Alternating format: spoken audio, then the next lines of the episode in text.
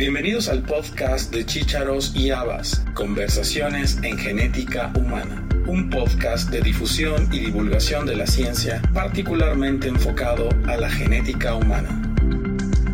El complejo esclerosis tuberosa es una enfermedad genética rara que puede afectar cualquier órgano de nuestro cuerpo.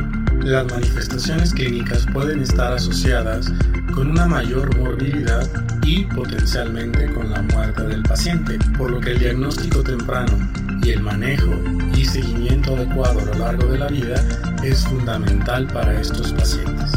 Considerando que las manifestaciones clínicas del complejo esclerosis tuberosa varían en edad de inicio y en la extensión del involucro sistémico y la severidad, las características clínicas de este complejo pueden presentarse dinámicamente a lo largo de la vida de una persona. La incidencia de esta enfermedad se ha estimado que afecta a uno de cada 6.000 a uno de cada 10.000 nacidos vivos. Para hablar más de este tema, hoy tenemos en el podcast a la doctora Sacil Hab Vilchis Zapata. Sacil es médica egresada de la Universidad Anáhuac del Mayab, obtuvo su especialidad en genética clínica por la Universidad Nacional Autónoma de México con sede en el Hospital General de México, tiene publicaciones nacionales e internacionales y colabora en diferentes proyectos de investigación, entre los cuales se encuentran el análisis de variantes genómicas en cáncer de mama, sordera congénita y enfermedades raras, particularmente el complejo esclerosis tuberosa.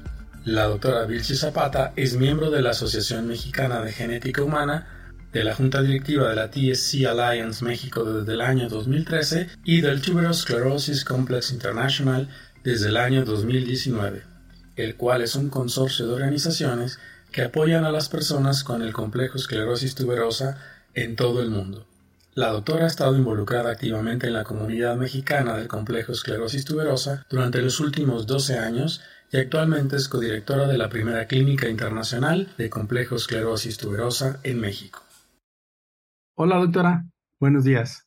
Hola, muy buenos días doctor, qué gusto estar aquí. Gracias, es un gusto tenerte aquí doctora para hablar de un tema que es interesante, el complejo esclerosis tuberosa y todo lo que podemos hacer en relación al diagnóstico, al tratamiento al trabajo en equipo y el manejo integral de los pacientes, no solo en México, sino a nivel internacional. Me gustaría que empecemos la entrevista platicándonos qué es el complejo esclerosis tuberosa. Claro que sí. Bueno, el complejo de esclerosis tuberosa es una condición genética, ¿no? Es una enfermedad genética que tiene afección multisistémica, o sea, que afecta a muchos órganos y sistemas y que, eh, pues, en particular se caracteriza por el crecimiento de, pues, de tumores que son benignos, pero como son eh, tumores eh, de crecimiento a veces muy rápido, pues generan algunas complicaciones en varios órganos y sistemas. Em, sabemos que esto afecta más o menos uno de cada 6.000 a 10.000 personas en el mundo y todavía hace poco sacábamos un conteo general que decía que era más o menos 1.2 millones de personas y aquí voy a decir familias, ¿no? Padecen o tienen esta condición en casa. Entonces, eh, pues si lo ponemos en una forma sobresimplificada, eh, podríamos decir que es una condición eh, que pone pues a, las familias no en, un momento difícil dado que tienen crecimiento de tumores y estos tumores pues pueden generar este, alteraciones neurológicas.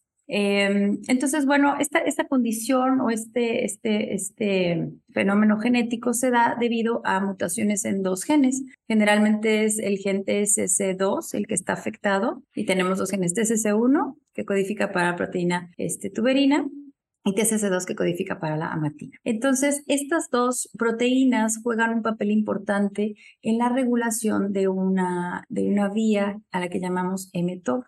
Y esta vía, pues sabemos que está relacionada con el crecimiento celular como tal. Entonces, digamos que de diseño, estas, estas eh, personas que lo, que lo padecen tienen una tendencia al crecimiento de tejidos y de células en general, ¿no?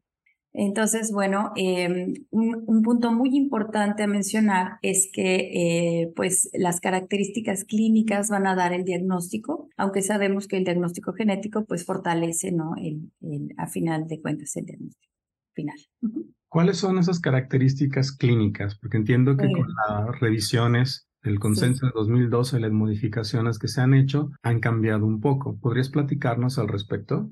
Claro que sí. Bien, existe eh, de las variantes, bueno, la presentación clínica eh, se guía o se, rige eh, basada en un consenso internacional que desde el 2012 pues fue actualizado y que ahorita el año pasado se presentó, se presentan las nuevas actualizaciones. Entonces vale la pena hacer algunas menciones, ¿no?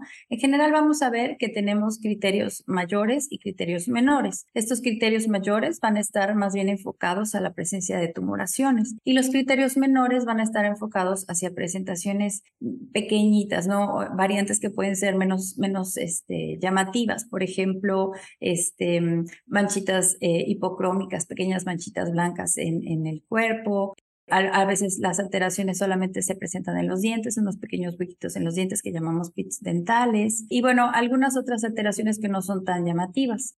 Em, el consenso del año pasado había tenido, había excluido algunas formas eh, específicamente, por ejemplo, las lesiones líticas en hueso. Y esta tuvo que regresar, este, las regresaron este año, dado que eh, a la hora de hacer la evaluación de los pacientes de forma rutinaria, detectaban estos pequeños datos en hueso y decían, oye, ¿no será que sea algo diferente o será que es un tumor o qué será, no? Entonces se dieron cuenta que eh, la comunidad médica solicitaba o, o, recurría a este elemento y decidieron este, volver a ponerlo, ¿no? Dentro de los tumores este, que vamos a encontrar, pues vamos a ver los amartomas en retina, eh, en riñones podemos ver este, tumoraciones que, llamamos angiomiolipomas, que pueden ser más de, más de tres, o, eh, riñón poliquístico en algunas ocasiones.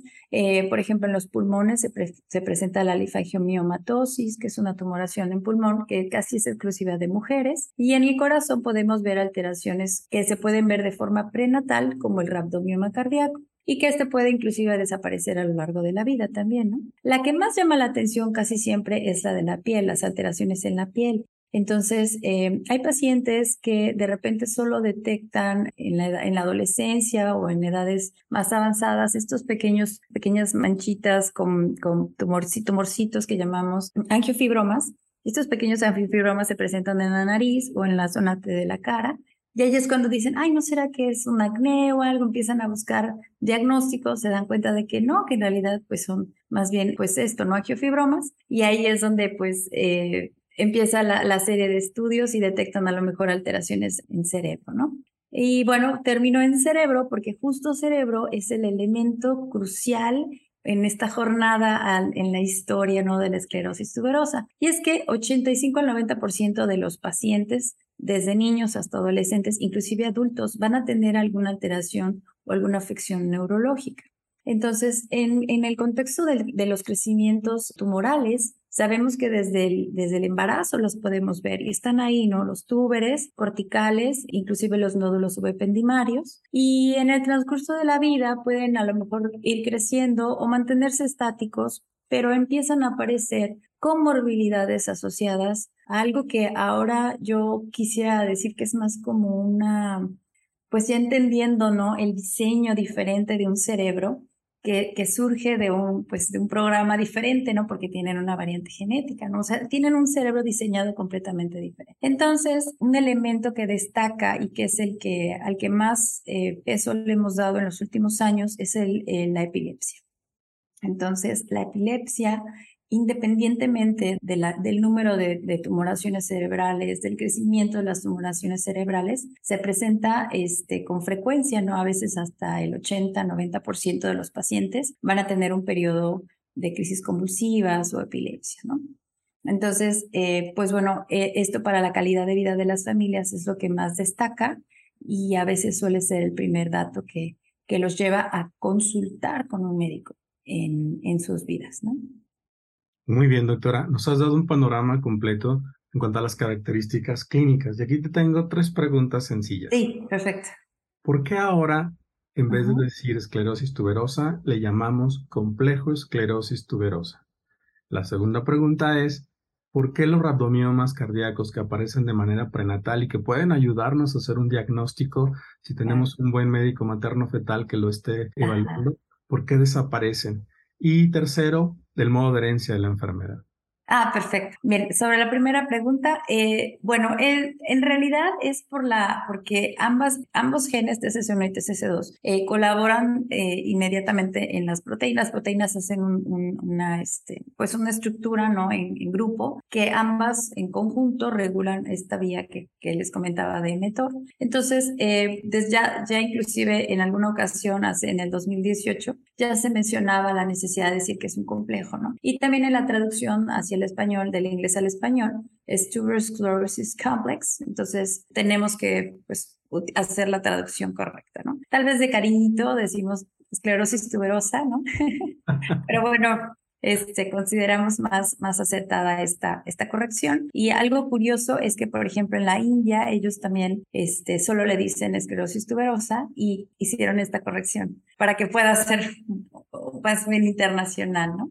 Claro. Eh, sí, y, bueno, otro, otro punto interesante es que eh, ahora que tenemos oportunidad de, de como que poder abrir y participar de forma internacional, entonces estos pequeños este, gaps, estos pequeños errores también se empiezan a, pues, homologar, ¿no? A ser más, mejor, este, tanto en la nomenclatura como en el hablar el mismo idioma, ¿no?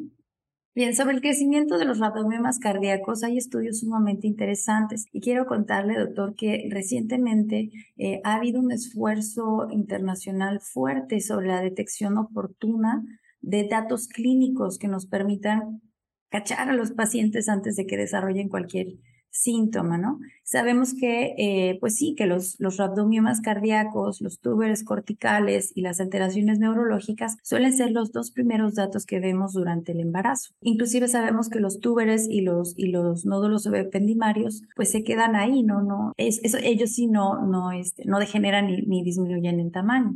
Entonces empezaron a considerar inclusive la posibilidad de mejorar las técnicas de imagen que tenemos ahorita para hacer el diagnóstico. Y hay un grupo fuerte de médicos maternos fetales en Europa, específicamente en Polonia, que están utilizando la tomografía durante la, después de la semana 22 en la paciente embarazada, ¿no? O sea, ya en, en la sospecha clínica dado que es tan raro que un rhabdomioma se presente así nada más en el embarazo, ¿por qué no entonces mejorar nuestra, nuestra capacidad? Entonces, sabemos que tomografía, para, tomografía fetal para el sistema nervioso central, pues es un poquito difícil, ¿no? Porque el bebito se mueve y es más difícil cacharlo, pero para corazón sí.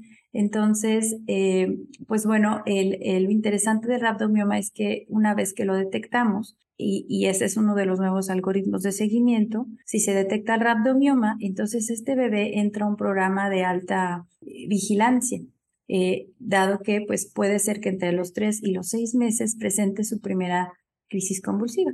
Y entonces el, el abordaje de eh, un, un, gran grupo que se llama este, Tosca, que es la, el, fue el primer gran ejercicio para detectar las características clínicas en el tiempo, ¿no? en la historia natural, se dio cuenta que justo entre los seis y los ocho meses, la mayoría de estos rhabdomiomas ya no estaba en tamaño y en, en tan, tan, tan estructuralmente tan presentes. Entonces, eh, pues sí sabemos que hay una tendencia a la, a la maduración natural de las células este, de corazón y que esto puede pues mejorar la desaparición de estas lesiones. También hemos visto casos, aquí es importante no menciona, partir del hecho de que así como les estoy platicando que son tantos órganos, tantos sistemas afectados, pues que creen también en, la, en las familias podemos ver variación de la expresión. Entonces no es como una regla que si tienes la mutación la vas a presentar, ¿no? Y siempre en, la, en el mismo fenómeno sino que a veces podemos ver este, personas muy afectadas y otras no tan afectadas o con afectación diferente, ¿no? En distintos órganos, a lo mejor más hacia el corazón o más hacia los riñones o más hacia los pulmones. Pero el cerebro siempre está ahí, ¿no? Presente. Entonces, cuento esto porque les cuento que este, dentro de mis primeros casos interesantes, cuando me metí a conocer esclerosis tuberosa, eh, me, me, tocó una, un chico adolescente, ¿no? Eh, que él tenía, este, pues había metido la pata y, el bebito tenía muchos datos de esclerosis tuberosa y el adolescente solo tenía unos cuantos angiofibromas en la cara, pero cuando le hacen la evaluación de corazón, allá había un rhabdomioma, ¿no? Eh, pequeñito, pero sabemos que un porcentaje bajo puede tener todavía algunas pistas, ¿no? Que nos hagan pensar. Y bueno, eso nos lleva entonces a la tercera pregunta, que es el tipo de herencia, ¿no? Que es eh, autosómica dominante. Entonces, eh, pues él tenía la posibilidad de heredar esta enfermedad en un 50%. Hay que mencionar que dos tercios este, de los casos van a ser eh, de forma independiente, son mutaciones de novo, ¿no? No hay un antecedente en la familia, pero bueno, de los que ya lleguen a nacer con esta condición, entonces sí sabemos que hay un riesgo de, de recurrencia. Em, y bueno, esto va a ser importante también para asesorar a la familia y asesorar a, la, pues las decisiones reproductivas. Muy bien. Ahorita que hablaste del complejo esclerosis tuberosa y la función que estos genes tienen y que voy a enfocarlo hacia el tratamiento, cuando hablas de mTOR, mTOR también es un regulador importante de la función lisosomal. Entonces, hay, hay cosas interesantes y sobre todo un inhibidor que funciona por ahí que puede tener otras, otras posibles aplicaciones. continuando con, la, con el cuadro clínico, se ha descrito ahora eh, lo que son las enfermedades neuropsiquiátricas asociadas al complejo esclerosis tuberosa y de las cuales hablamos muy poco o no le ponemos mucha atención. Me gustaría que nos hables de este abanico o de esta sombrilla en la cual podemos buscar intencionadamente estos datos en los pacientes. Es correcto. Pues les cuento que esto de TANT ahora eh, el TAND es eh, trastornos neuropsiquiátricos asociados al complejo tuberoso, la traducción en inglés, del inglés al español. Pero resulta que en la historia natural de, de la esclerosis, de las personas que, que, tienen esta condición del complejo de esclerosis tuberosa, pues como les he contado, a lo mejor de forma inicial empezamos a detectar datos clínicos físicos, ¿no? Y es cuando sobresale la epilepsia o una crisis convulsiva, algo que da, alarma cuando acudimos a un médico neurólogo pediatra, algún especialista. Eh, en el caso de no presentarse alguna crisis convulsiva, pues en el transcurso de los primeros años vamos a empezar a ver otros datos, ¿no? A lo mejor eh, empiezan a aparecer los angiofibromas en la carita o de forma fortuita detectan alguna tumoración en otra parte del cuerpo. Sin embargo, hace unos 10 años, en el 2012 justamente, un grupo de los investigadores que forman parte de TSI Internacional específicamente el doctor este, Petrus de Bries y la doctora Anna Jansen, que ellos están en, en Sudáfrica, empezaron a detectar que habían algunos elementos, un, el, el doctor Petrus es psiquiatra y la doctora es neuropediatra habían algunas características alrededor de, la forma en la que los pacientes con esclerosis tuberosa presentaban datos relacionados a la función académica, a lo mejor relacionados a la, por ejemplo, a lo neuropsicológico, ¿no? A ciertos comportamientos, que era lo que más llamaba la atención, ¿no?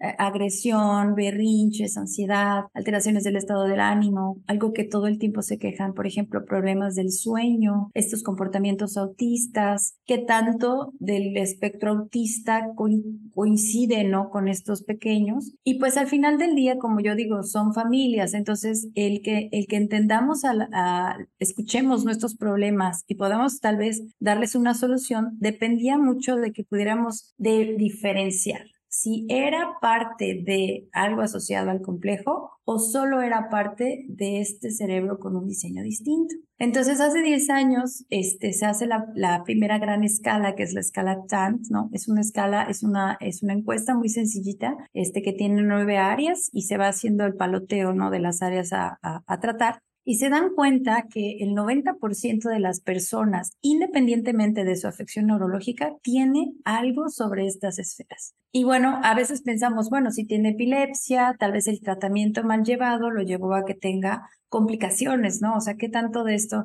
a lo mejor lo del lenguaje, la hiperactividad o la impulsividad puede ser por, pues esto, ¿no? Un neurodiseño este, afectado por el mal, mal manejo. Pero ¿qué creen? Resulta que hay pacientes adultos que nunca tuvieron epilepsia y que empiezan a destacar problemas en esto, ¿no? Entonces, cuando yo apliqué la primera, la primera vez la escala en 2000, justo al año siguiente, en 2011, en 2013, perdón, este, empecé a notar que había gente que me decía, yo soy, yo soy arquitecta, ¿no? Estudié arquitectura, fui brillante sobre áreas básicas, ¿no? Matemáticas, lo que tú quieras. Pero cuando me metí al área de un área donde tenía que hacer maquetas o cosas tridimensionales, reprobé todo. Y no me creían mis maestros, ¿no? Que yo tenía un tema de la espacial que era este, como de lo tridimensional, ¿no? Eh, otras, otras pacientes que me decían, yo también he sido una persona normal, la dermatóloga me acaba de detectar a mis 30 que tengo esto en la cara, que, resultaron ser angiofibromas, pero tengo una depresión mayor, tengo un trastorno de ansiedad,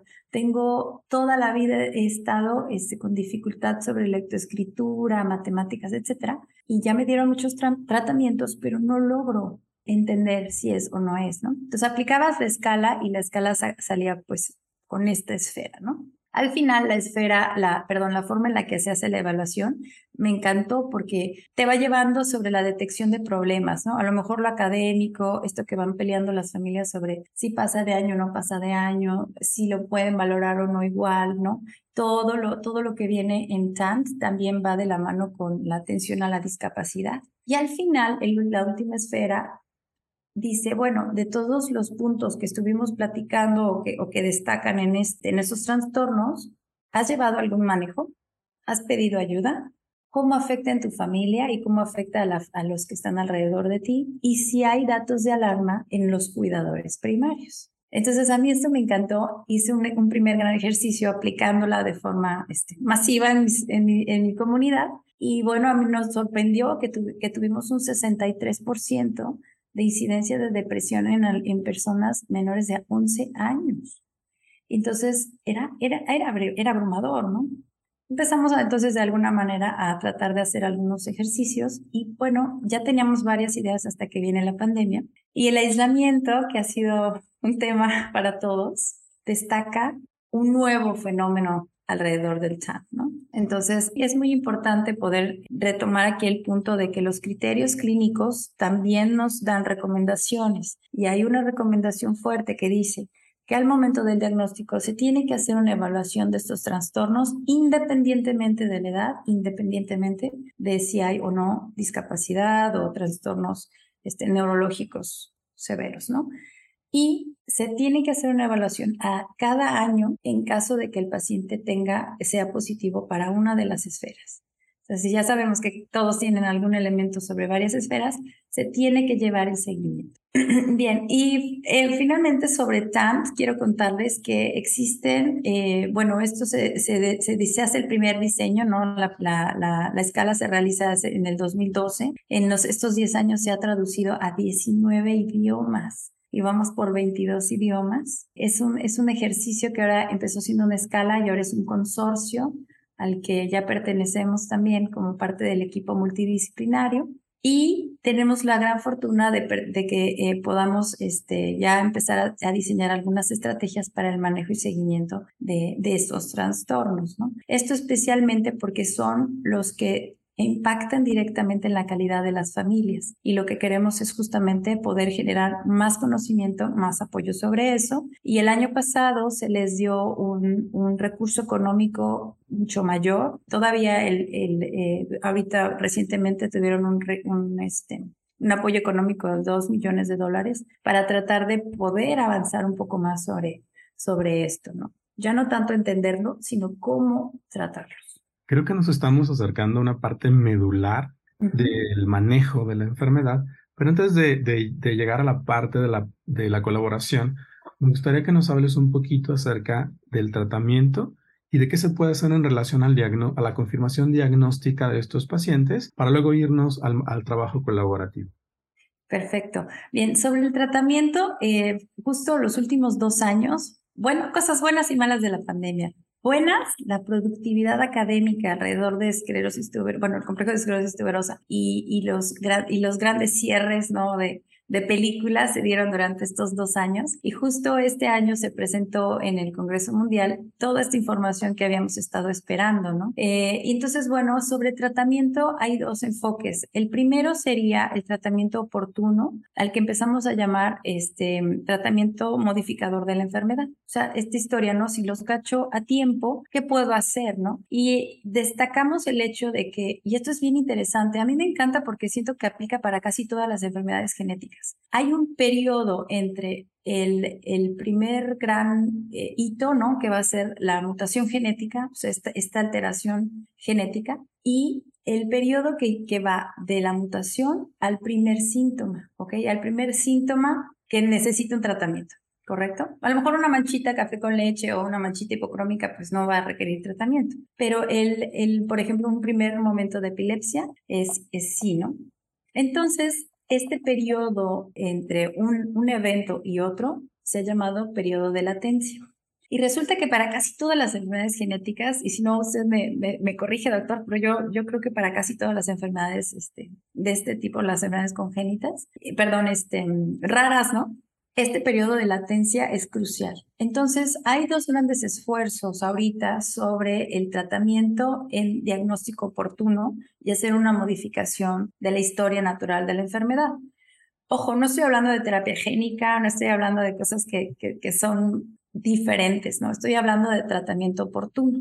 El primer gran esfuerzo está, eh, se llama eh, Prevent, es un estudio que se hizo en Estados Unidos a cargo de la doctora Mar Martina Beby y el doctor Darcy Kruger, y ellos decidieron que en este periodo de latencia antes de la primera convulsión se dé un tratamiento que se llama vigabatrina, que es un antiepiléptico que hoy sabemos que es el mejor antiepiléptico presintomático e inclusive de, seguimiento posterior en esclerosis tuberosa. El, se cerró el, ensayo clínico el año pasado y estamos esperando los primeros resultados, pero este estudio comulga sumamente bien con otro estudio que, se, que también se presentó este año, que se, que se llama Epistop. Entonces, Epistop es su versión en Europa, con, con bebés de toda Europa, y Prevent es la versión de Estados Unidos. Y ambos coinciden en que vigabatrina da muchísimo más de lo que realmente estamos pensando solo como antiepiléptico. Entonces, eh, pues bueno, este es un, medicamento que no es este, rapamicina ni inhibe directamente a, a emetor, O sea, es un medicamento que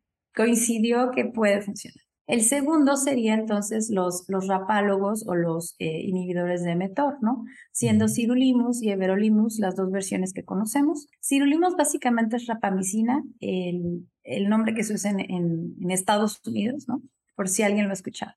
Y everolimus es, es muy similar a rapamicina, tiene algunas pequeñas modificaciones en la estructura y tiene mejores, por ejemplo, mejor absorción, menos efectos secundarios. Es un medicamento un poquito más amable para los pacientes. Entonces alguien dijo, bueno, ¿qué pasa? Un poquito más caro. Un poquito más caro, sí, también. Exactamente. Y difícil de conseguir también. Y alguien dijo, bueno, ¿por qué no entonces en este periodo de latencia ¿por qué no entonces iniciamos con inhibidores de mTOR? Como se podrán imaginar, los protocolos o los ensayos clínicos en menores de seis meses suelen ser un poco más cerrados, ¿no? Tienen muchos más riesgos, eh, es un poco más difícil acceder a este tipo de estudios. Y entonces, bueno, dado que ya habían cinco, eh, cinco eh, áreas aprobadas para FDA del 2010 a la fecha, o sea, cinco rubros, por ejemplo, para inhibidores de mTOR, ¿no? En 2010 se hizo para, para este, túberes corticales, em, luego se hizo para, eh, bueno, ahorita no tengo la, en la mente, ¿no? Pero ya sabemos que sirve para linfangiomatosis, para los crecimientos en riñón también se ha dado el medicamento y mejoran, para el crecimiento de tumores en cerebro mejora, el, y el año pasado se aprobó para los, angio, los angiofibromas de la carita y también... Sí, sí, sí, sí. Entonces ya hay como cinco, grandes tumores, cinco grandes eh, áreas de, tumoración donde vemos mejoría con este medicamento y dijeron pues vamos a, intentarlo esta vez. Entonces el doctor Darcy Kruger es el que acaba de, abrir, eh, está en clinicaltrials.gov, este, este, este, este nuevo ensayo que se llama STOP. Y bueno, este, este, esta idea es tomar a bebés menores de seis meses, darles inhibidores de mTOR, específicamente everolimus, y, y ver cuál es la evolución. Entonces, estamos realmente muy eh, optimistas sobre los resultados porque en un ensayo paralelo eh, hace unos cuatro años, ellos lograron distinguir que los pacientes que tomaban everolimus, los más pequeñitos, también tenían una tendencia a disminuir rasgos autistas, trastornos sobre TANT, eh, rasgos de la personalidad, mejor este, eh, las, las, evaluaciones académicas eran mucho mejores, o sea que sí mejoraba de forma global, ¿no? Algunas de estas esferas. Entonces, bueno, ahorita eh, eh, identificar estos pequeños es lo que está haciendo un parteaguas, ¿no? En la posibilidad. De los que no han sido detectados a tiempo, pues el tratamiento simplemente es el mismo, ¿no? Tratar utilizar everolimus en los casos específicos donde hayan eh, tumoraciones, ¿no? Hay, hay criterios clínicos para iniciar tratamiento y, eh, y bueno, la vigabatrina sigue siendo el mejor medicamento para control de crisis epilépticas, aunque sabemos que muchos de, de, nuestras, de nuestras familias van a tener pacientes con epilepsia refractiva. Esto que mencionas en relación al tratamiento y sobre todo temprano de los pacientes nos obliga a pensar en estrategias de diagnóstico integral, manejo con las familias e información para ellos. Y por eso me gustaría que ahora nos movamos un poquito hacia los esfuerzos, esfuerzos colaborativos. Existe TSC México, del cual formas parte, y también existe la Alianza y el TSC Internacional. Me gustaría que nos expliques la diferencia entre la, alianza y, el consorcio internacional, para luego ver todo el panorama y sobre todo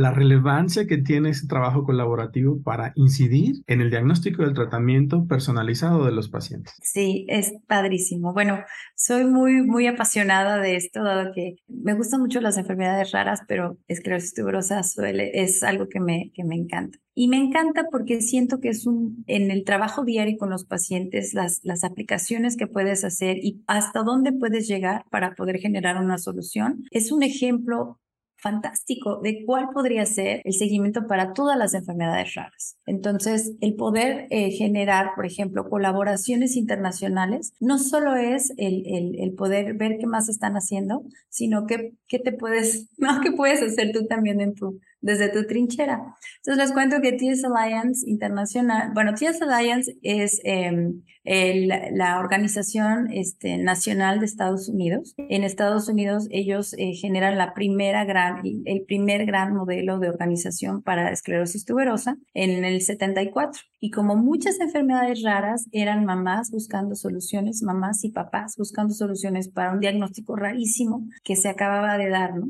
Para ese entonces, pues nadie sabía ni cómo se veían los genes, ni, ni, ni nada, ¿no? Entonces, el apoyo de estas organizaciones eh, sobre la investigación fue crucial para el desarrollo de todo lo que hoy estamos viendo en esclerosis tuberosa. Posteriormente, la TS Alliance se hizo grande, mucho más grande, y empezaron a generar clínicas especializadas en todo Estados Unidos. Ahora tenemos creo que 36 o 30 y algo número de clínicas en Estados Unidos y conforme fueron pasando los años, se, fueron a todas partes, ¿no? Y, me, y ahora tenemos eh, este, eh, alianzas internacionales, siendo México una, TS Alliance México, eh, pero tenemos, por ejemplo, TS Alliance Israel, TS Alliance India, TS Alliance Hungría, ¿no? Y todas estas organizaciones empezaron a, a, difundirse, ¿no? Entonces empezó a, hacerse, a sentirse la necesidad, ¿no? De ir haciendo trabajo colaborativo, sí, colaborativo, empezar a redondear un poco más este, hacia dónde iban los esfuerzos. Y TSC International es la organización que los une a todos, la organización global, y, eh, y que tiene reuniones cada cuatro años para poder hacer, pues, este, justo esto, ¿no? La, la participación en distintos proyectos. Eh, nosotros como organización, TS Alliance México participa desde el 2015. Yo personalmente desde el 2017 estoy ahí. Eh, y ha sido un ejercicio fantástico. ¿Por qué? Porque en este consorcio eh, lo que se trata de hacer es meter a la mayor parte de la gente que tenga un pie o que pueda hacer una, una gran participación, no solo de ideas, sino de recursos, de generación de fondeo de proyectos internacionales, vigilancia y pautas de tratamiento, a la hora de establecer criterios diagnósticos que se apliquen, ¿no? Todo lo que tiene que ver con regulación sobre enfermedades raras, pero específicamente para esclerosis tuberosa. En este proyecto, eh, inicialmente en 2015 eran creo que 15 países, algo así. Ahorita ya somos 22 países los que participamos de forma directa o indirecta, ¿no? Y bueno, eh, algo que a mí me gusta mucho es ver que eh, a veces nos acostumbramos como médicos, como genetistas, como todos, a generar, a, seguir las guías clínicas, ¿no? Las, las sigues ahí al pie de la letra. Aquí dice que tengo que darte un mililitro de esto si tienes 0.5 centímetros de crecimiento.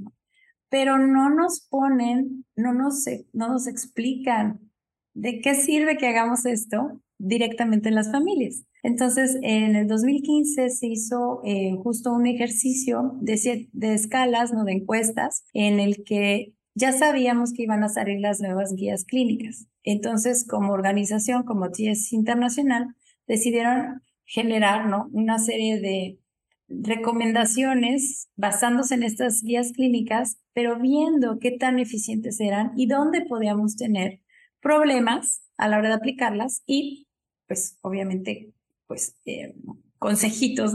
Para poder hacerlo mejor. Fue impactante, ¿no? darnos cuenta de que había mucha gente que no conocía las, las guías clínicas del 2012. Había muchos médicos que no tenían conocimiento alguno siquiera de qué es la, la, condición. Entonces, eh, pues ellos destacan eh, al final, en la conclusión del proyecto guiado por la doctora Start, ellos dicen que eh, pues hay que implementar las guías de forma realista. Un ejemplo, mm, empezamos a darnos cuenta que era necesario realizar electroencefalogramas en bebés cada, cada seis semanas durante los primeros, durante el primer año y luego cada tres meses durante el siguiente año, ¿no? Eso representa mucho, mucho en, en, estrategia para hacer electroencefalogramas, encefalogramas, ¿no? O sea, y, y cuando lo sacábamos de, de, la guía decían, ¿cuánto cuesta un encefalograma, un electroencefalograma, no? Este, ¿cómo lo vas a hacer? Y entonces cada país decía, no, para, para mí, pues Estados Unidos, no, solo firmo y van y te lo hacen. Pero en México sabemos que, el peregrinar de los pacientes es más complejo que eso, ¿no? Entonces, ¿cuánto va a costar? ¿Cómo lo vas a hacer? ¿Cómo, cómo lo justificas, no? ¿Qué haces si lo detectas a tiempo? ¿Cómo le vas a dar el tratamiento? Entonces, todas esas guías fueron cayendo en este otro artículo y al final este, se publica, ¿no? Es, es impresionante. A mí me gusta porque siento que es más realista, ¿no? Es algo que tenemos que dejar de pensar que un paper se queda ahí. Aterrízalo al, al día a día y vas a hacer un cambio importante en muchas cosas más, ¿no? Y bueno, eh, entonces eh, el rubro al que quiero ir ahora encaminando esta idea es justamente a cuál es la fortaleza que tienen estas, estas organizaciones o, hacia dónde tenemos que guiar la mirada ahora y es hacia la investigación. No queda, no hay duda de que la, las organizaciones nacionales e internacionales tienen que generar ambientes saludables, ambientes que promuevan la participación de las familias con enfermedades raras en investigación para poder conocer más sobre la enfermedad. Y digo ambientes saludables porque tienen que haber regulaciones, ¿no? Tiene que haber eh, eh, todo este cuidado alrededor de la información, alrededor de la participación. Si son menores de edad, pues también algo que, que permita que estemos tranquilos de que están participando de forma segura. Y esto también guía el que tengamos centros que estén pues certificados, ¿no? O sea, participación certificada, validada por por, por grandes grupos, grandes consorcios. Y eso es básicamente lo que, lo que es la diferencia, ¿no? Me parece muy interesante ese artículo que mencionas, sobre todo cuando les preguntan a los pacientes qué porcentaje tiene conocimiento de ellos, y en México es casi 17%. Sí. Afortunadamente los médicos mexicanos tienen mayor conocimiento, estamos en el orden del 71%, pero ese gap entre los médicos y los pacientes ahí genera ciertas preguntas, tú mencionaste eso, o sea, cómo aterrizar correctamente la aplicación de una guía, sobre todo en una enfermedad que es tan compleja y que requiere un seguimiento prácticamente de por vida para que la calidad de vida del paciente se mantenga y que en el contexto en el que vivimos generalmente se complica conforme va avanzando la edad, conforme van avanzando las posibilidades que el paciente presenta y sobre todo con un sistema de salud tan diferente que tenemos en, en el país. Así es. Y, sobre sistemas de salud, algo que, que a lo que le doy mucho peso es pensar que en esta organización internacional tenemos representantes de, de 20 países, no 20, 22 países, pero todos tienen orígenes diferentes. Unos son jefes de, organizaciones, ¿no? Unos son líderes de su organización y son mamás o papás, pero la mayoría de los que estamos ahí somos eh, o somos médicos o somos este, gente con mucha experiencia eh, trabajando con Naciones Unidas, mucha gente trabajando con WHO, directores de clínicas o grandes expertos, ¿no? Por ejemplo, el doctor de Vries es uno de los que está ahí todos los años y él es el, el que ha, ha, visto nacer, ¿no? A, a, Tant. Entonces, el colectivo de ideas es, es fantástico, pero al final se aterriza, ¿no? Al día a día. Entonces, esta mezcla de ideas finalmente recae en darnos cuenta que somos iguales. Algo muy curioso, les quiero contar esto que es increíble, ¿no? India, o sea, las familias con esclerosis tuberosa en India y en México son prácticamente iguales.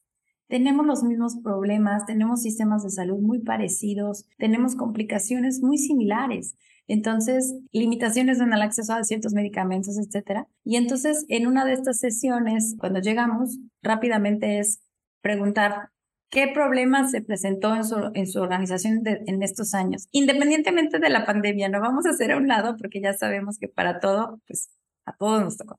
Y entonces resulta que el acceso a los medicamentos es el mayor de los problemas durante la pandemia porque hubo pues limitación del medicamento, etc. Pero con la mala suerte de que a nosotros en México y en India, como les digo, la, la distribución de los medicamentos para epilepsia, ni siquiera everolimus, para epilepsia se fue a cero. Entonces hubo un momento muy complejo eh, eh, entre eh, hace dos años, más o menos, año y medio más o menos, en donde nuestra mayor problema como organización era tratar de apoyar a las familias para conseguir medicamentos para epilepsia, porque por alguna razón, ¿no? Gubernamental o no, no había la medicina. Entonces se destapan la, eh, el hecho de que hay mercados negros de medicamento. Había gente comprando antiepilépticos en el mercado negro y empezaban a contactarnos con efectos secundarios de la medicina. Entonces, un problema serio fue cómo verifico que el medicamento que estoy comprando es legal, es real, porque ahora mi hijo tiene más, más convulsiones que antes, ¿no? Y en la India pasó lo mismo. Entonces estábamos como tratando de resolver, ¿no? Y por ahí otro país también dijo, yo también tuve eso. Y entonces al final nos dimos cuenta de que, de que hay, hay como ciertos perfiles, ¿no? Que coinciden sobre los sistemas de salud. Y bueno, la discusión, ¿no? Al final, en, en la India logran hacer alguna conexión con el medicamento que, que se da y luego se dan cuenta de que everolimus y rapamicina, que es un medicamento que se produce en la India, no se daba, o sea, no salía de la India, o sea, no salía de su país para distribuirse entre sus pacientes. Todo se iba a Estados Unidos. Entonces, ahí no, ojo, hay una alteración en la distribución, no es la misma, ¿no? De los medicamentos. Y les digo que esto pasa para casi todas las enfermedades raras. Entonces, bueno, el empuje que estamos dando ahora es justamente sobre el acceso a los medicamentos y pues tratar de encontrar rutas. Eh, otro de los, de los, de las cosas que pasaron durante estas, estas sesiones, estas, estas juntas, era, por ejemplo, cómo llevar medicamento a países que estaban en, en guerra, ¿no? Algo que también dices, wow, no, no había pensado esto. ¿Cómo llevamos medicamento a Ucrania? ¿Cómo llevamos medicamento a Rusia? Porque al final no depende de nosotros. O sea, ellos son familias, ellos no tienen ningún contexto político, ¿no? Así es. Entonces, pues bueno, estas, estos elementos sobre la mesa son, este, son importantes, poder también agarrarlos y verlo, cómo lo resuelves para tu comunidad. Interesante eh, todo este contexto internacional. Para ir aterrizando, me gustaría que ahora nos hable de TSC México. ¿Cómo trabaja? ¿Cuántas pacientes, cuántas familias tienen? Están, ¿Cómo pueden contactarlos y estas familias?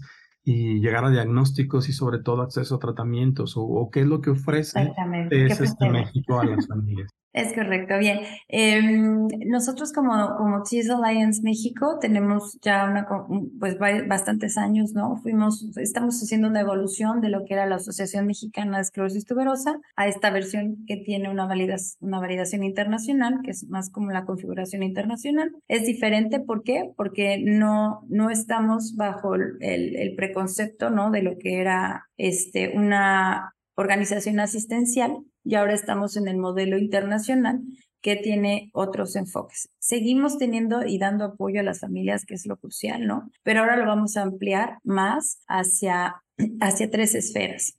Y esto es importante mencionarlo porque es un modelo que yo creo que deberíamos de tener en México más. O sea, teníamos, deberíamos tener más organizaciones para cada una de las enfermedades raras con este modelo, ¿no? Que es el que, que les comento que es un poco más efectivo. ¿Por qué lo digo? Porque la pandemia nuevamente hizo mella en muchas cosas, pero un, un, poquito antes de que entráramos a la pandemia ya habíamos sufrido varios golpes, ¿no? No es nada nuevo, gubernamentales también, para las organizaciones civiles, ¿no? Entonces, hubo una necesidad de hacer una evolución, hacer un cambio de lo que estábamos haciendo y, no, y de notar en dónde éramos fuertes y podíamos aportarnos, seguir apoyando. Y entonces, eh, las tres grandes esferas donde ahora tenemos que girar la mirada, pues fue, este, sin duda, ¿no? La, la difusión, ¿no? Sigue siendo parte esencial. Difusión, el awareness, pero empezar a ser más fuerte sobre gobierno y sociedad. Y la participación de otras entidades, que tendría que ser, ¿no? La industria farmacéutica, que, que participe de, de forma directa apoyando en pues en esto, en el acceso a los medicamentos, en la distribución de los medicamentos, en todo lo que tiene que ver con esta participación. El segundo gran rubro que, que marca la diferencia para pacientes con enfermedades raras es la participación de las familias en investigación, pero con la colaboración comprometida de los investigadores en la enfermedad. Entonces, hay algo que es crucial, que solo he visto que pasa en esclerosis tuberosa, y es que TS Alliance y TS Alliance International, entre ambas generan un, un, este, un congreso internacional donde solo van investigadores a presentar sus trabajos. Y este, este, este empuje de, ven, yo te pago, yo te invito, vamos, presenta el trabajo, se sientan 300, 400 mentes brillantes, investigadores a trabajar una idea, ¿no? Entonces dicen, ahora sabemos que tal medicamento puede tener un impacto sobre esta esfera este vamos a hacer un foro solo sobre esto y sobre este tratamiento van a salir resoluciones. Es más, está tan bonito el modelo que hay un, hay un, este, hay un rubro dentro de este congreso, dentro de esta serie de ideas, que ya trae como un cheque en blanco. ¿no? Y dice, a ver, el que resuelva este problema se lleva este cheque. Así, ¿no? Y entonces es increíble, porque a lo mejor el cheque no es tan caro, no tiene tanto dinero, pero ya tiene un fondo, ¿no? Ya tiene un fondo. Les voy a contar un chisme, es un chisme, no es un chisme, es más como una, un adelanto. Eh, alguien dijo, ok, sobre esto de la detección oportuna, ¿qué tal si hacemos un tamizaje que no sea genético para esclerosis tuberosa? ¿Eso se puede? Y salieron varias ideas ahí, dijeron Oxford, Harvard, Stanford, dijeron, sí, podría ser, ¿no? Yo, se trajeron a los masters en, tamiz y hay un cheque en blanco para el que tenga un tamizaje que no sea genético para la proteína, las proteínas que se producen de TCC1 y TCC2. Ahorita, ¿no? Es como de un millón de dólares más o menos. Pues no es un chequecito tan pequeño. no es un cheque pequeño, pero, pero es impresionante. O sea, tienen este impulso de la investigación. Entonces, si es Alliance México, eh, tiene la función ahora de empezar a impulsar la investigación, ¿no? Empezar a generar fondos para poder enviar a investigadores a que se formen con el doctor Wojtkowski en Harvard, ¿no? Si quieren genética, este, si quieren neurología con el doctor Franz, el doctor, o sea, que los podamos empezar a llevar a que conozcan, ¿no? A que se formen en, estas esferas. El año, hace unos años se logró mandar a, a, Lorena, a la doctora Lorena Lechuga, ya fue, pero esta vez queremos empezar a hacerlo cada vez más fuerte, ¿no? ¿Por qué? Porque es parte de que tú logres entonces solucionar problemas. Ahorita el problema, hay dos grandes problemas a los que nos vamos a enfocar como organización y uno es este que les comentaba, el acceso a los medicamentos y el otro es el cuidado de los cuidadores el cuidado de los cuidadores tiene que ser hoy por hoy lo que más nos tenga que preocupar. Entonces, estamos haciendo dos o tres estrategias alrededor de las, de las familias que tengan este, TANTs, ¿no? TANTs de alto riesgo, porque los cuidadores después de la pandemia también están, pues, muy descuidados, ¿no? Muy, muy cansados y sabemos que tenemos que, eh, pues, impulsar a que estén mejor para que los pacientes también estén mejor. Entonces, bueno, eh, la, una de las conclusiones que se dio a nivel internacional, que eso fue chistoso, ¿no? Cuando dijeron, ¿qué problema quieren que resolvemos ahora? ¿Cuál sigue? Todo el mundo dijo, el cuidado de los cuidadores. Entonces, a mí me encanta, ¿no? Pensar que es, que es así, así tiene que ser.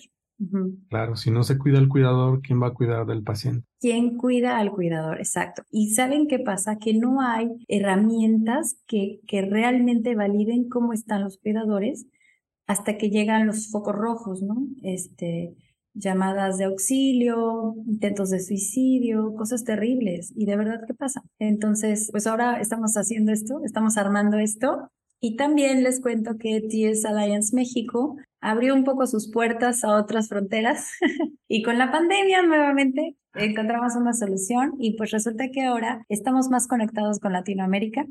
Todos los días nos llega algún correo alguien de alguien que está en alguna parte del mundo por la barrera simple de que a veces el inglés pues no se les da a todos, ¿no? Entonces eh, estamos ahora este, generando una red latinoamericana de este, investigadores, doctores y, organizaciones de esclerosis tuberosa, específicamente ahorita con TANT, porque es la, forma más fácil de participar, y después ya como centros este, especializados. Interesante. Y bueno, en paréntesis, pues cuenta con el apoyo de la Red Latinoamericana de Genética para potenciarlo. Antes de que terminemos la entrevista, sé que participaste en el Congreso Mundial de Complejo Esclerosis Tuberosa y diste una plática sobre la oportunidad de la medicina de precisión en esta enfermedad. Platícanos cómo te fue. Muy bien, estaba muy nerviosa. muy feliz, muy feliz, la verdad, muy honrada. Eh, la sesión es una de estas sesiones muy famosas, muy famosas porque es, eh, está todos los años la doctora Hope Norbrop de la Universidad de Houston, es la que la da, y la otra Hope es la mamá de la esclerosis tuberosa. La verdad, ella es médica genetista, pero ella es la mamá de toda la de todas las guías clínicas. Si alguien entra a Gene Reviews, ella es la, la que lo actualiza, ¿no? Y ella es la líder ahora de estas, de estas guías clínicas. Eh, es una fantástica mujer, es una gran, gran investigadora. Y pues nos invitaron, bueno, me invitaron y el enfoque estuvo divertido porque al final todos estos años he estado teniendo la oportunidad de conocer a estos investigadores, ¿no? Inclusive ya son personas este, que, pues, que son amigos. Y de repente me doy cuenta de que eh, me dan un tema que tiene que ver con medicina de precisión. Y la medicina de precisión es este, pues esto, encontrar tratamientos que, que se enfoquen directamente hacia una causa, ¿no? En específico. Y entonces fue más como presentarles la actualización de todos los proyectos que habíamos estado platicando a lo largo de los años. Hice un gran resumen sobre todos los avances y hacia dónde podía ir. Y al final meto, eh, me doy cuenta de que hay esto que comenta ahorita doctor, ¿no? De cómo algunos medicamentos, al final la medicina de precisión es un perfil genómico que te hace entender, ¿no? Una vía y que sobre esa vía tú puedes generar pues un tratamiento y entender hacia tratamiento, seguimiento, manejo, etc. Pero hemos, ya llegamos a un punto en la ciencia en la que conocemos tan bien la, la vía, ¿no? Que empezamos a detectar coincidencias con otras enfermedades. Entonces, hay un artículo que sale uno, igual el año pasado que dice, bueno, ya sabemos que METOR está relacionado con estas vías de crecimiento y que están relacionadas también con epilepsia, etcétera. ¿Qué pasaría si identificamos otros genes que están relacionados activando mTOR, ¿no? De una forma indirecta y les damos cirulimos o everolimus. Funciona, ¿no?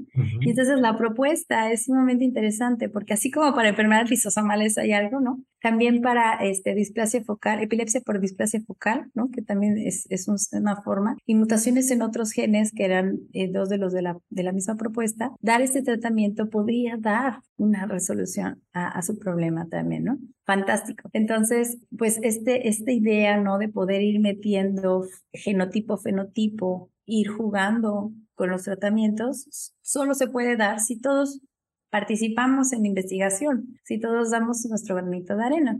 La TS Alliance tiene un programa eh, que, que, queremos también nosotros ya empezar a activar a partir del próximo semestre, en donde los pacientes que van a las, bueno, las familias que participan en el Foro Mundial donan eh, tejido, donan sangre, donan, o sea, participan como donadores para algo que se llama Biosample Repository, que es como un gran biodata, ¿no? Es como un gran banco de tejidos. Y eh, se les va llevando seguimiento a través de otro programa que se llama este, Natural History Database, que es solo el seguimiento de historia natural. Estos dos biodatas, estos dos grandes con, este, consorcios, configuraciones de, de, datos, este, se ponen bajo ciertos lineamientos y, y cada dos o tres este, meses se abre para los grupos de investigación. Entonces, este, este pequeño ejercicio ha hecho que hoy ya tengamos dos moléculas nuevas que están bajo, bajo evaluación en fase 2 y fase 3 para tratamiento de túberes y para tratamiento de las alteraciones este, neurológicas, incluyendo otro que es para, para epilepsia, ¿no? Que no tiene nada que ver con el metor, pero que, que llegaron por rebote de otros lados y que coinciden con el modelo de esclerosis tuberosa. Entonces es fantástico, incluyendo obviamente terapia higiénica que ya por aquí parece que ya, que ya tienen un avance. Entonces, ojalá que esto fuera para todas las enfermedades raras, de verdad. Este, pero bueno, este, poquito a poco, ¿no? Claro. E, este modelo que mencionas me parece bastante innovador y estoy de acuerdo contigo en que debe ser replicado por otras asociaciones de pacientes con enfermedades raras para poder acelerar el desarrollo de nuevos tratamientos. Sí, sí que sí. Te felicito por, por todo lo que nos has platicado. Es muy emotivo escuchar eh, que hay personas que se dedican a, a buscar más cosas, a, a, no conformarse, como dijiste, conseguir una guía, sino trabajar en ellas, modificarlas, estar al pendiente de las familias, escucharlas y sobre todo traer, tener en la palestra la, la disposición de nuevos tratamientos. Es muy alentador escucharlo y te felicito por esa labor. Antes de concluir, me gustaría que nos des tus redes sociales y nos digas dónde trabajas, porque no nos has dicho. Ah, claro. Bueno, yo, este, nos pueden contactar a través de TS Alliance México o eh, en Facebook, en YouTube, en Instagram, ya TS Alliance México como tal. Les comento que la página internacional nos dio la buena noticia de que ya la tradujo al español. Estuvimos trabajando fuerte todos ahí de varios lados. Está en español y hay mucha información. Y bueno, yo este, me pueden encontrar en Sacil Vilchis, también en Instagram o en Facebook. Eh, y bueno, ahorita estoy en un proyecto, este, bueno, estoy por la Universidad de Anáhuac y también estoy en un proyecto personal que se llama Los Genética, también por ahí pueden este, contactarnos. Muy Me bien. va a hacer esa, esa, gran pregunta, doctor. Yo estoy esperando este momento. La pregunta que todos nos tiene emocionados, la de ¿qué consejo le darías a ah. los estudiantes de medicina? Bueno, ya, ya que revelaste la, el final de la, de la entrevista, Sí, siempre termino los podcasts preguntándole al entrevistado o al conversador qué consejo le das a quienes quieren estudiar genética en pregrado, posgrado y por qué, por qué decidiste genética. Ay, sí, me encanta esa pregunta, me encanta. Soy fan de este podcast, como se darán cuenta. Bien, la pregunta, eh, bueno, a mí me gustaría dar un consejo y no solo a los estudiantes de medicina. Ahora tengo alumnos de todo, tengo alumnos de biotecnología, tengo alumnos de, química, de todas las esferas, pero este consejo va para si eres investigador, si eres investigador en salud, investigador en otra área, médico, eh, cuidador primario o alguien que tiene un piecito en alguien que tiene una enfermedad rara, la que quieras, adopta una enfermedad rara, adóptala, hazla tuya, eh, vívela, siéntela, ¿no? Llega hasta, hasta donde tú sientas que estás haciendo poquito por esa enfermedad y vamos a hacer un gran cambio. Porque si tenemos, no sé, 6.000 enfermedades raras y cada uno de nosotros adopta una, no se imaginan lo que podemos hacer. No se trata de ser soluciones globales, ¿no? No se trata de empezar pensando que vamos a, solver, a, resolver el problema, ¿no? A curar el problema. Pero, por ejemplo, iniciativas desde tu trinchera pequeñita que pueden ser a veces a veces solo traducir la información de español a la lengua nativa a tu, a tu paciente, ¿no? O, o, conseguirle por WhatsApp el número de la, de la farmacia donde sí venden su medicamento, ya estás haciendo algo. Y eso pues te va a hacer un, loop, ¿no? De, de que te sientas haciendo algo hasta que un día esto rebote y te das cuenta que alguien más está haciendo algo también por ellos, ¿no? Entonces, pues poquito a poco, esto es justo lo que hay que hacer, poner pasitos para poder hacer cada día mejor la vida diaria de nuestros pacientes con enfermedades raras. Ese es mi consejo. Muy bien, pues muchísimas gracias, doctora. Ha sido un gusto escucharte, eh, saber un poquito más del complejo esclerosis tuberosa y sobre todo del trabajo colaborativo y en asociación con los pacientes. muchísimas gracias. Gracias, doctor. Y bueno, el podcast está a tu disposición cuando quieras traernos una nueva noticia sobre un nuevo medicamento o un nuevo proyecto de investigación. Así es, gracias, doctor. Gracias.